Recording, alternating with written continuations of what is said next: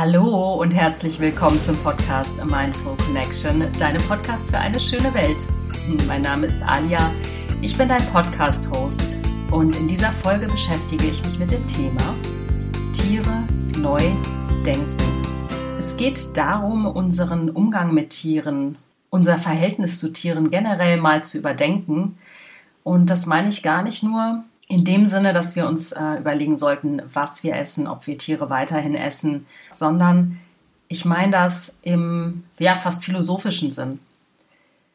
Und Anlass für diesen Podcast war ein Artikel in einer Zeitung, den ich letzte Woche gelesen habe und der mich dazu veranlasst hat, über genau dieses Thema nachzudenken. Ich wünsche dir viel Inspiration und ja, viel Anregung zum Nachdenken in dieser Folge. Ich habe es im Intro bereits erwähnt.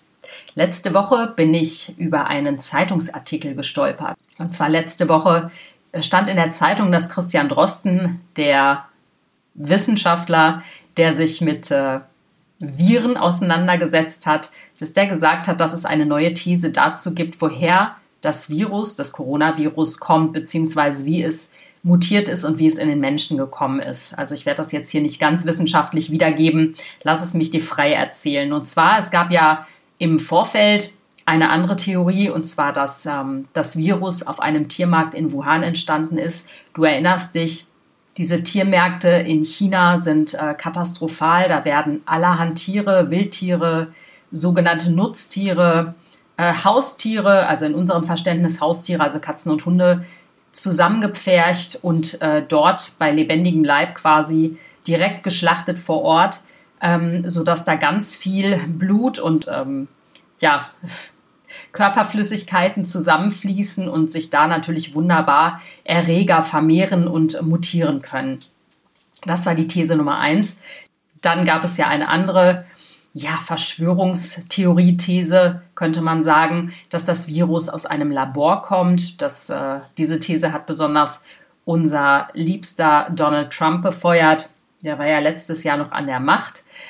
Das war seine Theorie, dass es eben aus einem chinesischen Labor stammt, dieses Virus entweder ausgebüxt ist oder, oder freigelassen wurde, um die Menschheit zu vernichten, whatever.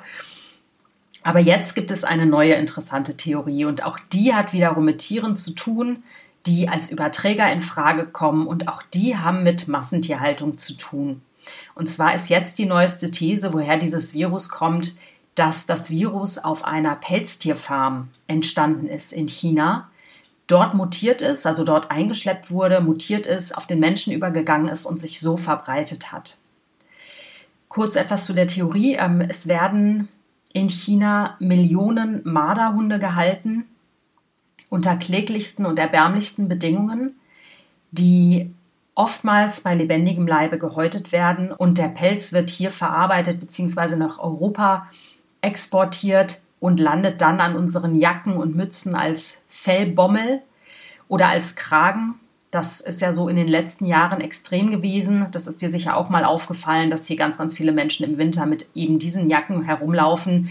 Und ganz oft ist es eben kein Kunstpelz, auch wenn man sich gerne das Märchen erzählt. Es ist ganz oft echter Pelz. Das kann man an unterschiedlichen Dingen erkennen. Ich mache nächste Woche eine Podcast-Folge zu Pelz, denn das ist mir ein großes Anliegen, weil ich mir darum noch nie so tiefe Gedanken gemacht habe. Ich trage natürlich kein Pelz und kein Leder, ist, ist klar. Aber da möchte ich auf jeden Fall nächste Folge nochmal näher und im Detail zu eingehen. Ich komme wieder zurück zu der These von Herrn Drosten. Und zwar ist der Christian Drosten, also er ist wahrscheinlich nicht auf diese Theorie gekommen, wahrscheinlich ähm, sind da auch andere Forscher drauf gekommen. Aber in den Jahren 2002 und 2003 ging in China eine Infektionswelle um, die weltweit etwa 800 Todesopfer forderte. Diese Erkrankung, die damals kursierte, wurde schweres akutes Atemwegssyndrom, also SARS genannt. Das war das SARS-1-Virus. Und als Übergangswirt hat dieses Virus Marderhunde und Schleichkatzen benutzt. Das ist wissenschaftlich erwiesen.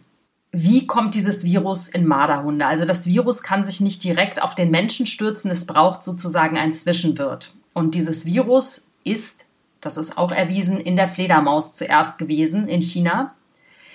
Und In Fledermäusen richten viele Viren auch gar keinen Schaden an. Die werden erst dann gefährlich, wenn sie übergehen auf andere Lebewesen, auf eine andere Spezies und da auf diesem Weg mutieren kann, beziehungsweise oft gehen Viren auch zuerst auf Zwischenwirte. Dem tun sie jetzt auch keinen großen Schaden zufügen.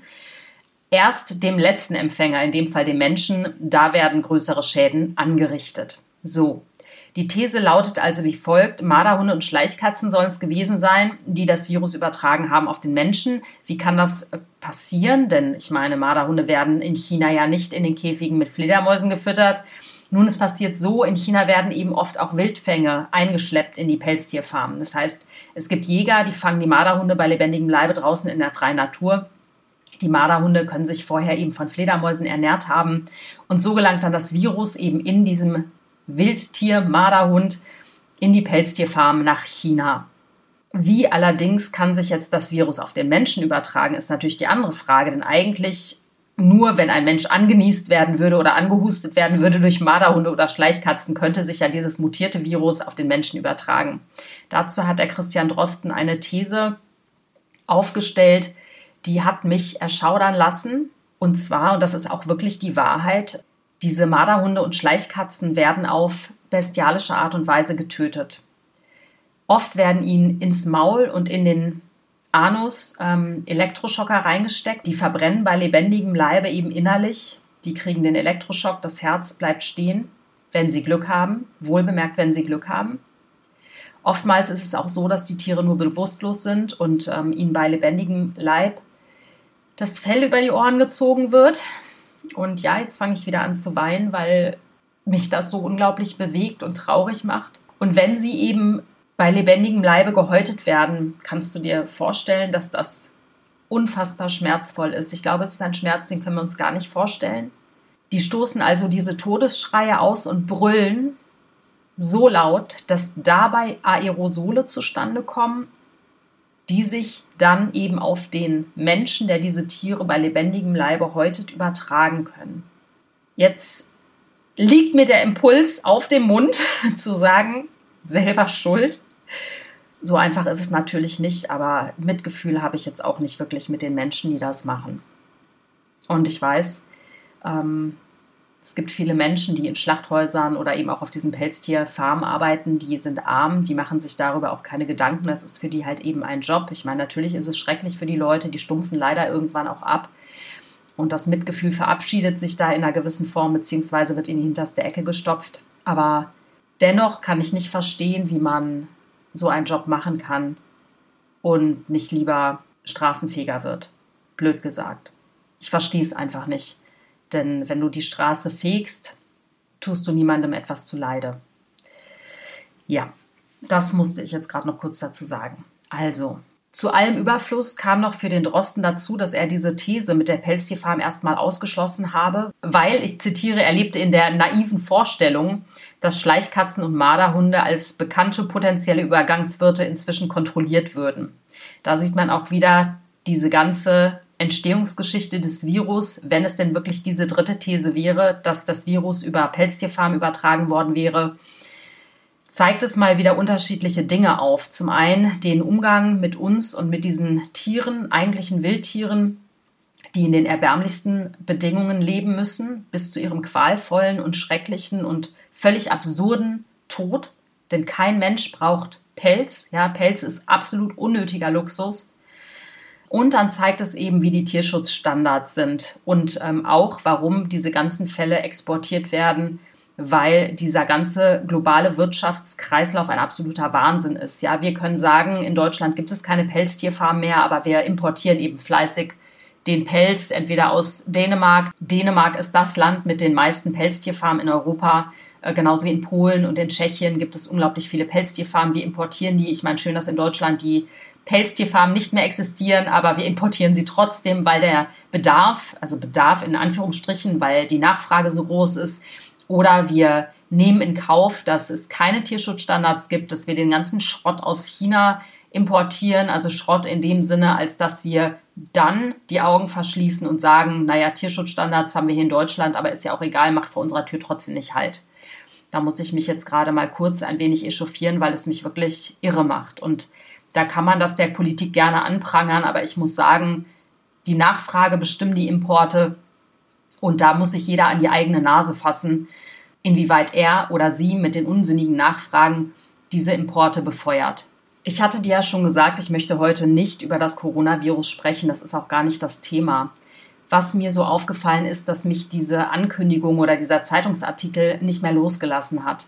Zum einen, weil mir aufgefallen ist, dass ich noch nie über Pelztiere gesprochen habe, sogenannte Pelztiere. Ja, ich finde den Begriff auch schon genauso bescheuert wie Nutztiere. Das ist ja einfach so eine dämliche menschliche Erfindung, ja, weil es suggeriert, dass die Tiere gehalten werden, um uns A zu nutzen oder B, um uns Pelz zu liefern, ja, völlig archaisch und bescheuert.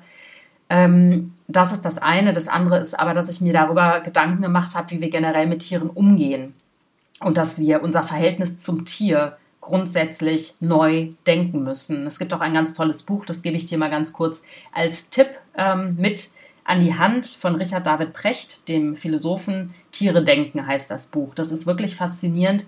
Er hat unter philosophischen und geschichtlichen ähm, Aspekten unser Verhältnis zum Tier beleuchtet. Ich finde es sehr gut geschrieben. Es macht auch Spaß, das zu lesen, weil er auch sehr witzig teilweise schreibt, auch wenn die Themen oft gar nicht witzig sind. Aber das ist ein ganz, ganz tolles Buch, das ich dir zu diesem Thema sehr gerne ans Herz legen möchte. Der Umgang mit Tieren ist schizophren. Das weißt du wahrscheinlich selber. Wenn man sich so ein bisschen in dieses Thema fallen lässt, so wie ich es in den letzten Jahrzehnten gemacht habe, fällt mir immer wieder auf, wie inkongruent und absurd oftmals unser Verhältnis zum Tier ist. Zum Beispiel mögen wir oft keine Reptilien oder Reptilienbesitzer nehmen in Kauf, dass sie ihren Reptilien Mäuse füttern oder Ratten oder sogar Kaninchen, haben damit kein Problem. Wir sagen auf der einen Seite, wir lieben Tiere, wir streicheln unseren Hund, beißen aber voller Leidenschaft in den Burger, der von einem ebenso fühlenden Lebewesen stammt oder einem Körperteil dieses Lebewesens stammt. Wir lieben unsere Hunde und Katzen, leben vegan, so wie ich, und geben ihnen teilweise Fleisch zu essen. Das mache ich auch. Es ist für mich ein absoluter Widerspruch. Und ähm, meine Katze, kleiner Ausflug, meine Katze ist 17 Jahre alt. Ähm, ich habe die seit, ja, seit 16 Jahren, diese Katze. Und die braucht mittlerweile diverse Tabletten. Und ich muss jeden Morgen und jeden Abend ihr diese Tablette eingeben. Wie mache ich das? Ich kaufe ihre Lieblingspastete, natürlich aus Fleisch, stopfe da die Tablette rein und gebe sie ihr morgens und abends. Und dieses Fleisch an meinen Fingern zu haben, kostet mich mehr als Überwindung. Und das ist auch mein schizophrenes Verhältnis zum Tier. Weil natürlich habe ich die Katze, natürlich möchte ich diese, diese Tablette in sie reinkriegen und nehme dafür in Kauf ein mir völlig fremdes Tier, die Bestandteile, die Körperteile eines mir völlig fremden Tieres auf meinen Finger zu tun und meine Katze das mit Tablette abschlecken zu lassen. Also jeden Morgen, jeden Abend werde ich daran erinnert, wie schizophren mein eigenes Verhältnis zum Tier ist. Wobei ich sagen muss, ähm, ich würde mir jetzt keine hundertprozentigen Fleischfresser mehr ins Haus holen. Also das hat sich bei mir auch sehr geändert. Wenn kommt irgendwann mal ein Hund und den würde ich vegetarisch ernähren, da kann jeder sich jetzt hier gerade an den Kopf fassen, aber das wäre auf jeden Fall das, was ich machen würde, weil ich ähm, hundertprozentige ähm, Fleischfresser nicht in meinem Haus haben möchte, beziehungsweise wenn ich sie nicht vegan ernähren kann. Also meine Katzen kriegen veganes Trockenfutter, was sie auch nehmen. Das äh, vegane Feuchtfutter haben sie nie gefressen. Also ja, ne, ich nehme mich davon nicht aus. Also mein Verhältnis zum Tier ist mindestens ebenso schizophren, beziehungsweise werde ich da oft dran erinnert, aufgrund meiner Katzen, meiner kleinen fleischfressenden ähm, Haustiere. Aber unser Verhältnis zum Tier ist absolut widersprüchlich. Tiere werden benutzt, genutzt seit 10.000 Jahren. Das heißt, seit der Sesshaftigkeit des Menschen. Da wurden Tiere zum ersten Mal eingezäunt gehalten oder ähm, an einen Pflock angebunden. Also die standen quasi die Menschen zur Verfügung als ähm, Milchquelle, als Fellquelle, als Nahrungsquelle. Und so begann der Einzug der Nutztiere in unser Leben, der sogenannten Nutztiere. Ein anderes Beispiel für die Schizophrenie oder für den schizophrenen Umgang mit unseren Tieren ist zum Beispiel, ich reite, ich bin in einem Reitstall, der sehr rustikal ist, der ist irgendwo im tiefsten Brandenburg auf dem Land. Und äh, es gibt da auch Jäger, also die essen alle Fleisch da, es gibt auch Jäger. Und einer der Jäger, der da auf dem Hof ein- und ausgeht, schlachtet dort auch die Kaninchen.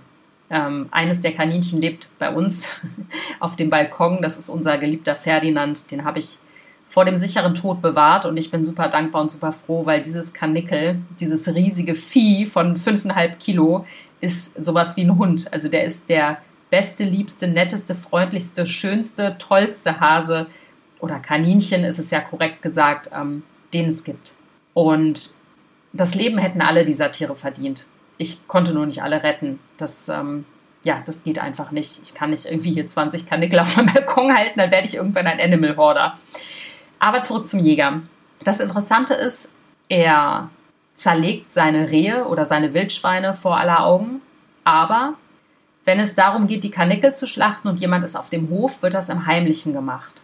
Und ich habe mich auch mal mit ihm unterhalten und ich verteufel ihn nicht, weil ich merke, dass wenn wir uns darüber unterhalten und wenn er merkt, dass ich von diesen Tieren rede, also auf eine ganz andere Art, zum Beispiel, wir hatten mal eine Unterhaltung über Ferdinand, er meinte so, ja, wie geht's denn? Dem Kanickel ist es schon in der Pfanne gelandet. Also so ganz lax, so ein ganz doofer Spruch. Da meinte ich so, nein, natürlich nicht. Wir lieben den über alles und das ist der beste Hase der Welt oder das beste Kaninchen der Welt. Und dann merktest du, wie so eine Veränderung in ihm passiert ist. Dann hast du gemerkt, dass er meinte, naja, Spaß macht mir das auch nicht, die zu schlachten. Und da habe ich ihn nur angeguckt und meinte, warum machst du das überhaupt? Und darauf hatte er keine Antwort. Und da ist mir auch so ein riesiger Groschen gefallen, weil ich einfach gemerkt habe, die Menschen erzählen sich die Geschichte, dass sie frisches Fleisch essen wollen. Und sie nehmen dafür in Kauf, weil sie sich diese Geschichte erzählen, dass es in Ordnung ist. Das sagt ihnen aber nur der Verstand und ihr Herz spricht eine ganz andere Sprache. Denn der Jäger das hat man in seinen Augen gesehen, der hatte daran keinen Spaß. Er hat sich einfach nur die Geschichte erzählt, das ist in Ordnung, es ist rechtens, es ist nur ein Tier, das ich schlachten darf und kann, es steht mir zur Verfügung. Aber das ist eben diese rationale Geschichte, die in seinem Kopf stattfindet. Das hat nichts mit der Sprache seines Herzens zu tun. Und für mich ist das eigentlich der entscheidende Punkt, wie wir anfangen können, unser Verhältnis zum Tier neu zu denken. Man kann sich rational ständig Geschichten erzählen. Man kann immer irgendwelche Argumente finden. Zum Beispiel am Essenstisch kennst du wahrscheinlich auch, wenn du vegan oder vegetarisch lebst. Diese Diskussion, die Fleischesser einem aufoktroyieren oder auch andersrum. Vegetarier oder Veganer machen das ja auch manchmal am Essenstisch. Diese Argumente der Fleischesser sind keine Argumente, es sind Geschichten, die sie sich erzählen weil die haben am Ende keine Hand und keinen Fuß. Es sind rationale Geschichten aus Glaubenssätzen, aus Überzeugungen, aus Konventionen, das hat man schon immer so gemacht, also ist es richtig, und aus eigenen familiären Introjektionen, die einen dazu veranlassen, sich rational diese Geschichte zu erzählen und nicht offen zu sein für die eigentlichen Argumente, denn die rationalen Argumente stehen alle auf der Seite der Pflanzenesser. Also die Pflanzenesser, die Veganer haben jedes Argument dieser Welt, dass es das Richtige ist, nicht nur moralisch und ethisch gesehen, sondern auch für die Umwelt und für die Zukunft des Planeten auf Pflanzen umzusteigen. Und das ist genau der Punkt. Die rationalen Argumente sind aber nicht die Argumente, die am Ende zählen. Diese Wahrheit, den Umgang mit Tieren neu zu denken, muss in unserem Herzen ankommen. Und wenn diese Wahrheit einmal im Herzen angekommen ist, wenn diese Tür sich einmal ein Spalt geöffnet hat, dann gibt es kein Zurück mehr. Dann wird sich dein Leben radikal von heute auf morgen ändern, weil du Tiere anfängst neu zu denken, weil du eine Verbindung herstellst, die von deinem Herzen zu dem Herzen dieses Lebewesens geht und weil du dann nicht umhin kannst und nicht anders kannst, als dieses Tier in Ruhe zu lassen sei es nun als Bommel für deinen Mantel oder als Stück Fleisch auf deinem Teller. Es geht gar nicht anders. Und das ist das, was ich mir wünsche, dass alle Menschen, die diesen Podcast hören, in eine liebevolle Auseinandersetzung erstmal mit sich und ihrem eigenen Verhältnis zum Tier gehen. Was bedeuten dir Tiere? Welche Tiere magst du, welche nicht und warum? Zum Beispiel sind das Fragen, die, wenn du dich damit auseinandergesetzt hast, die in dir dann so fest verankert sind, die Antworten auf diese Fragen, dass man sie als Wahrheit auch in die Welt geben kann und in die Welt bringen kann und interessante Diskussionen dazu anregen kann. Denn die Wahrheit ist, und ich werde nicht müde, das zu betonen, die Wahrheit ist, wir sind alle miteinander verbunden. Auf einer ganz tiefen Ebene wissen wir das alle. Und das ist auch der Grund, warum es keine rationalen Argumente dafür gibt, Tiere auszunutzen, auszubeuten und für unsere Zwecke zu misshandeln, weil wir alle eins sind. Ich wünsche mir so sehr, dass diese Wahrheit in dein Herz eingedrungen ist und da ordentlich arbeitet. Ich wünsche mir wahnsinnig, dass, dass du diese Wahrheit schlucken kannst und ähm, darauf herumkauen kannst und sie dann irgendwann bei nächster Gelegenheit wieder konstruktiv ausspuckst, sprich in eine konstruktive Diskussion oder in ein konstruktives Gespräch mit deinen Mitmenschen gehst.